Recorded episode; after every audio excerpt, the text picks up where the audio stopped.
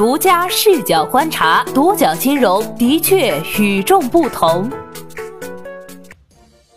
本期我们一起关注的是优信豪赌 C 端下重注，能赌出个明天吗？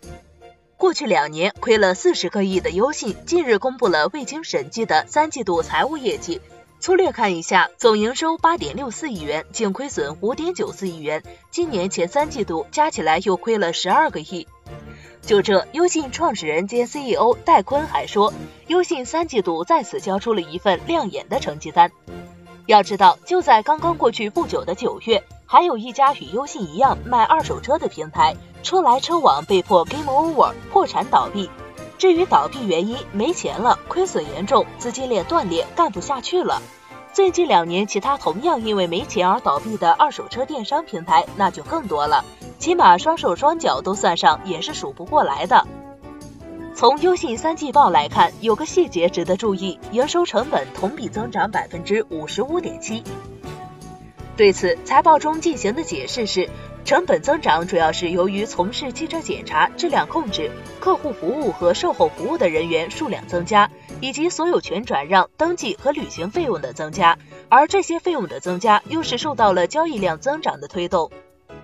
交易量增长在哪里呢？主要是 C 端。三季报显示，优信二 B 业务交易量同比下降百分之八点五，至九万一千八百八十四辆；二 C 业务交易量同比增长百分之五十三点二，至十二万九千四百六十五辆。到目前，C 端业务已经超过优信做得更早的 B 端业务，占据营收中的大头。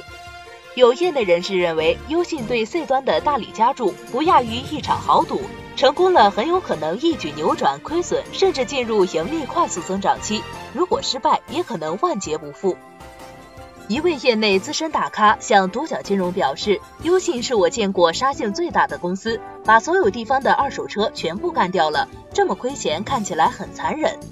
但二手车电商领域的正常节奏都是亏钱，尤其是几家大平台，优信、瓜子、人人车，烧钱烧到天昏地暗，家喻户晓。”至于其他许多想进入二手车这口大锅来分一杯羹的中小玩家，也因为这个行业太过于烧钱，最终黯然折戟。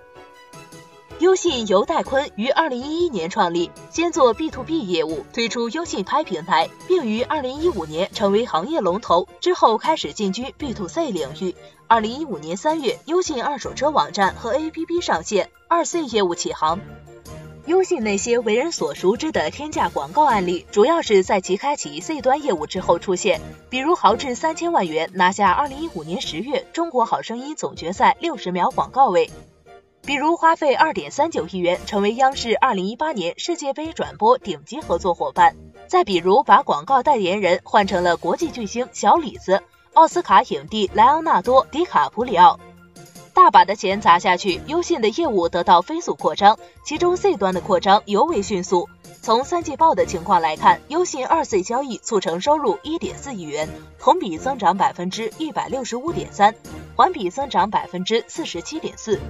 二 C 助贷服务收入四点七亿元，同比增长百分之九十六点四。三季度 C 端业务营收占总营收的比重已经达到了百分之七十点八。而在二零一六年三季度，这一比重为百分之四十四点三。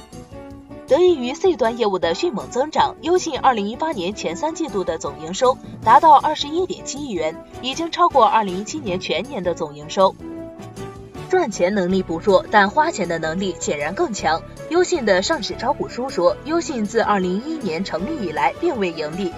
二零一六年、二零一七年以及二零一八年前九个月，优信的总营收和净亏损分别是八点二五亿元、十九点五一亿元、二十一点七九亿元以及十三点九三亿元、二十七点四七亿元、十二点二四亿元。营收能力节节攀升，亏损在二零一七年达到一个峰值后，到二零一八年前三季度有大幅回落，但数额依然巨大。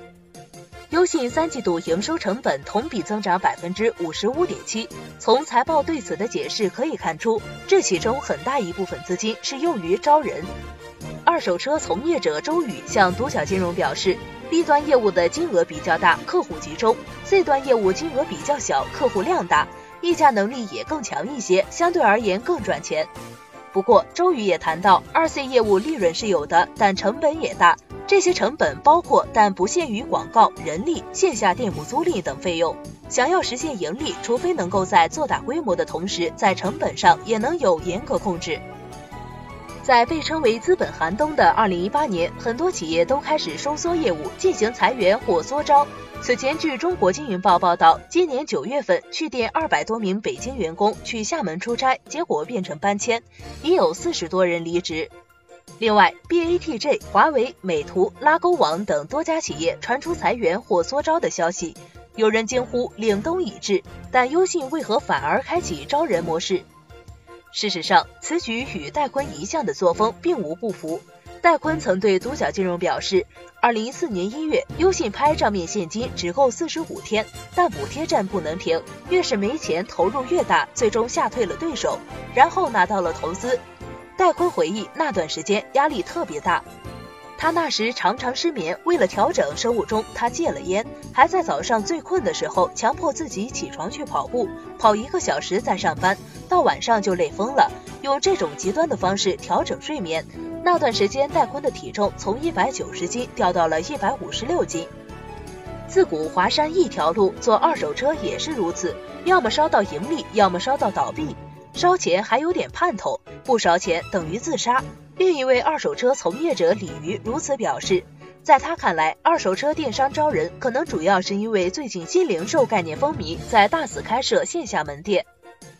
二零一七年六月，戴坤曾在优信的品牌发布会上表示，将引领汽车电商进入新零售时代，预计到二零二零年将构建二千家线下门店和一百城对二百城的物流线路，启动全国直购。优信上市招股书显示，截至二零一八年一季度末，优信线下布局的城市超过二百七十个，门店超过六百七十家。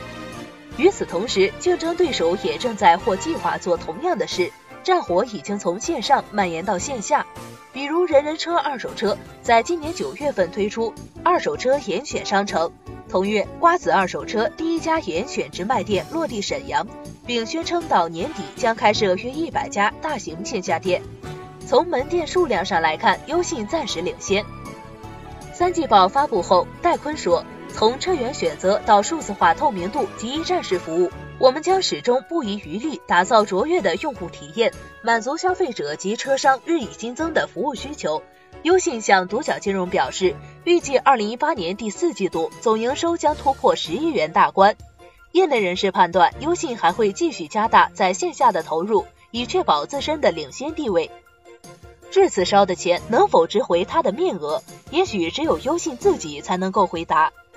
关于优信，你有什么看法？留言区聊聊吧。